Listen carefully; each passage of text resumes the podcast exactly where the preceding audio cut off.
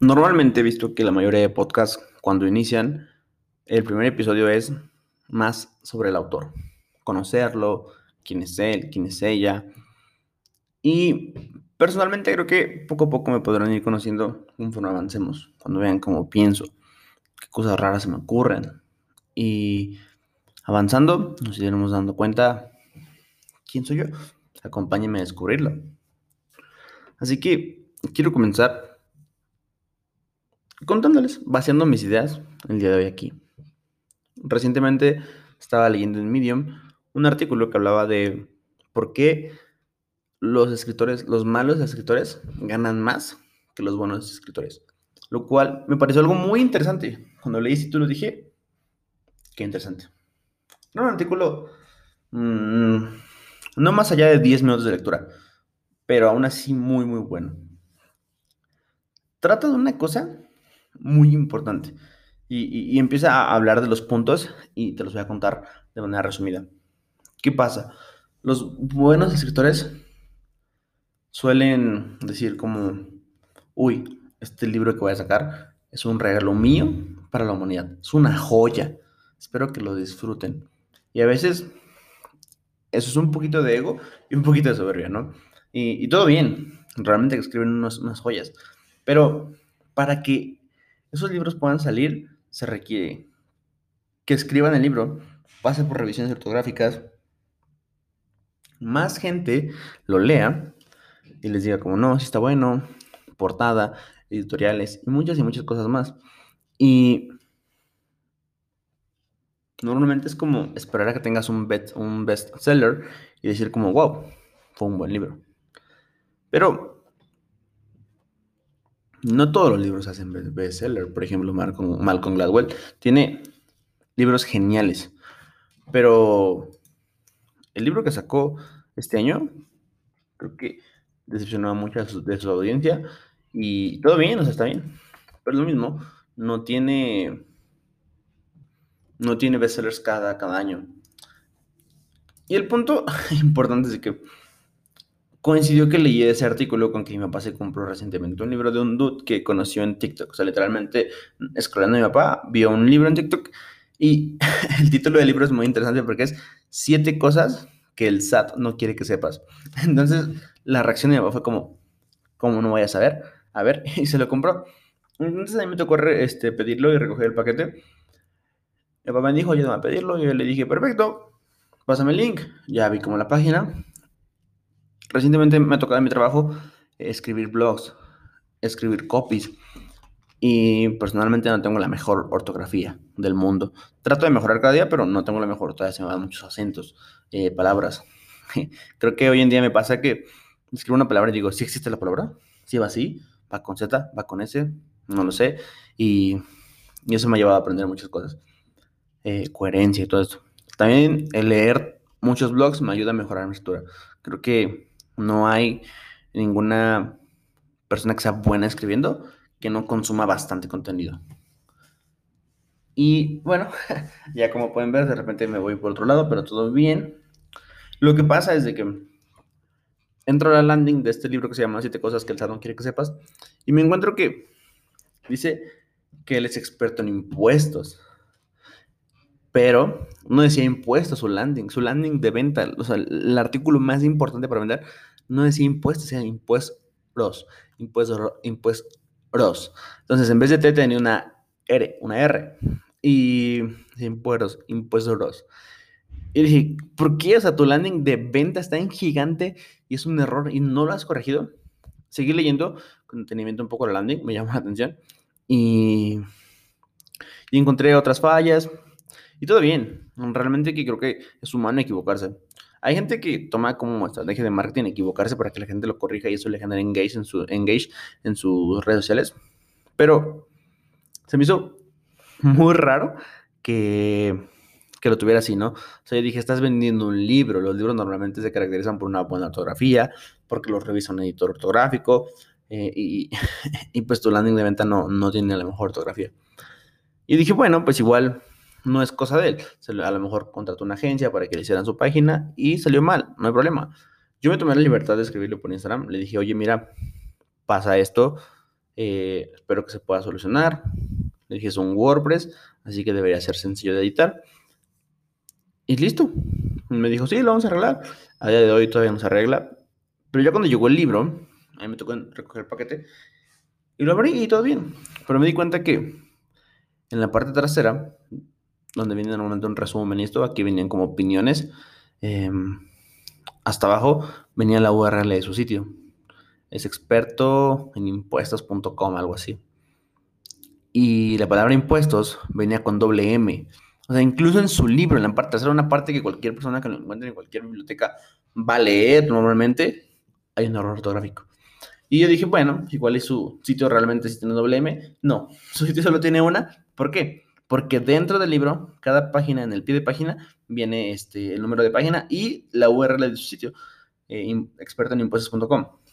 Cual me pareció muy interesante. O sea, ¿cómo te puedes equivocar en eso? Cuando cada página viene con ese link. Entonces eso me pareció muy curioso. Y me di cuenta de una cosa. Él se aventó a sacar su libro.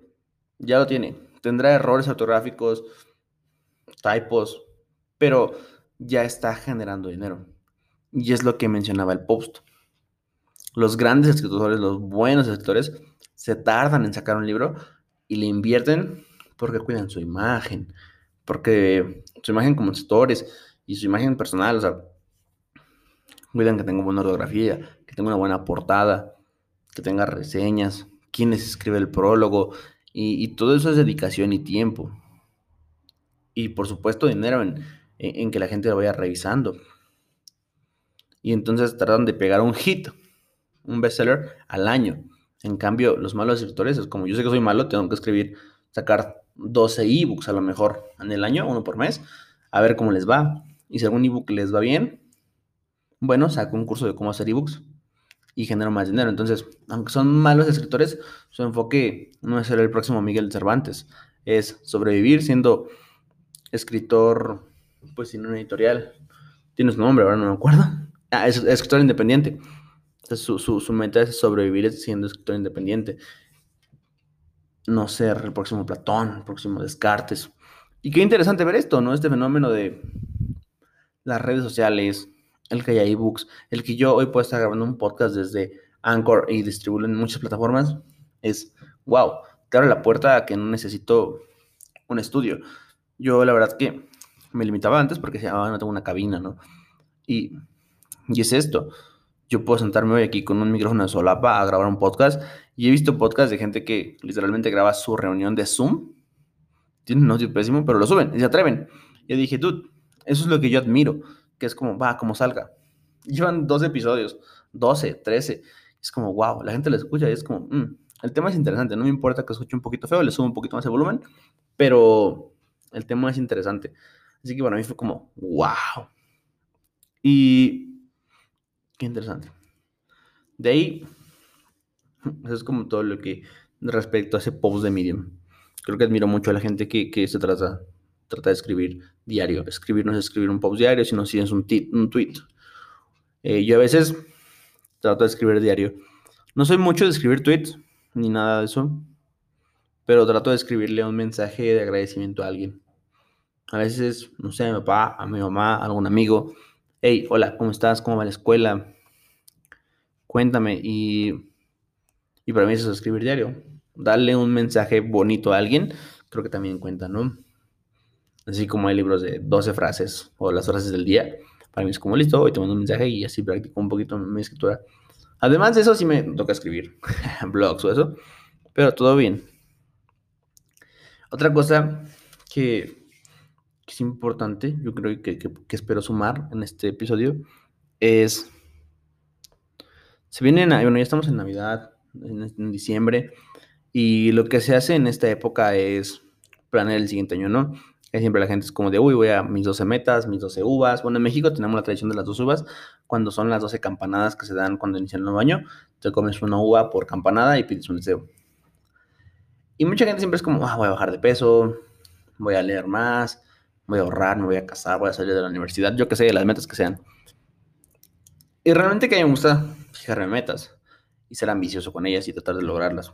Pero me di cuenta que, yo hacía una tontería. Y era como, por ejemplo, tengo la meta, hacer ejercicio toda la semana. Si el lunes hacía, el martes hacía, pero el miércoles fallaba, era como, uff, espero hasta el otro lunes para, para empezar, para seguir. O sea, para empezar otra vez desde cero. Y es como, no, ¿por qué?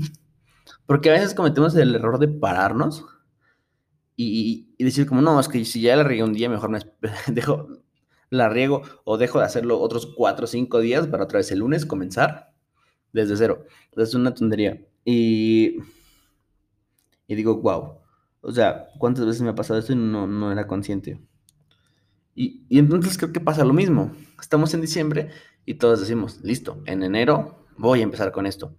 Si desde ahora te estás dando cuenta que, que es algo que ya necesitas hacer, por ejemplo, yo, yo reconozco, ya necesito hacer ejercicio. No puedo esperar tres meses más, tres semanas más en lo que come como eh, que el pavito, pan, todo esto, toda la comida de Navidad, porque entonces mi peso va a seguir aumentando y es como, no, pero es que para iniciar el año bien, o sea, ¿por qué no puedes irte ya encarrerado?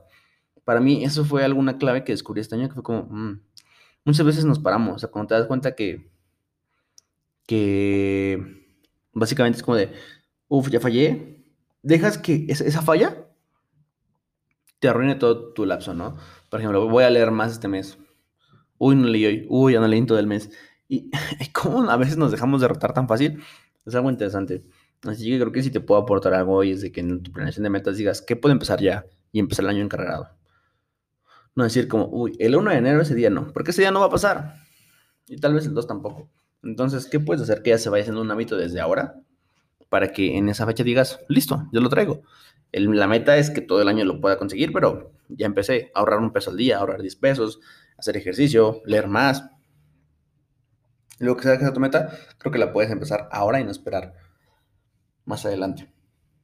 Como por ejemplo, yo quería esperar un mejor micrófono, a que fuera fin de semana, hacerlo y dije, oye, estoy fluyendo, lo quiero escribir, lo quiero grabar. Se lo voy a pasar a mis amigos y a ver qué les parece. Y eso es lo que va a pasar. Y quiero cerrar, pues sí, un poquito, definiendo y presentándome. Mi nombre es Humberto López, mexicano. Y si hay una frase que me define y que te quiero compartir es conforme más no satisfecho. Es una frase que la he escogido como frase de vida por mucho tiempo. Y es que muchas veces a veces tenemos lo que sea, lo que sea que, tengamos, unos zapatos, unos tenis. Eh, es lo mismo, ¿no?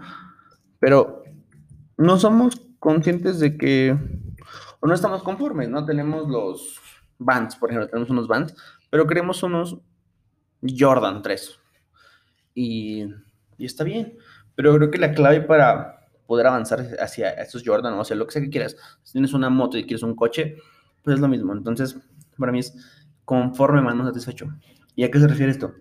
Estoy conforme con lo que tengo ahora, con, una, con esta mesa, con esta pluma, con esta silla, con este mouse, pero no estoy satisfecho. Sé que puedo mejorarlo más. Pero el estar conforme me permite hacer una cosa muy importante y es ser agradecido. Estar conforme y saber que esto es lo que tengo ahora. Que voy por más, sí. Eso nunca se, se borra de la mente. Pero estoy conforme y que digo, wow, tengo esto. Gracias. Me esforcé, gracias a Dios, gracias al universo, gracias a mí, a, quien tú quieras agradecer. Gracias a paz, gracias hermanos, no sé, gracias a una beca. Pero el estar conforme te hace ser agradecido. Y ser agradecido siempre te va a ayudar a crecer en la, en la vida. Así que, si te puedo arreglar una frase, esta semana es esa. Conforme, más satisfecho. Siempre y por más, pero partiendo desde el agradecimiento de lo que tengo hoy. Y con eso te dejo, nos vemos en una próxima entrega.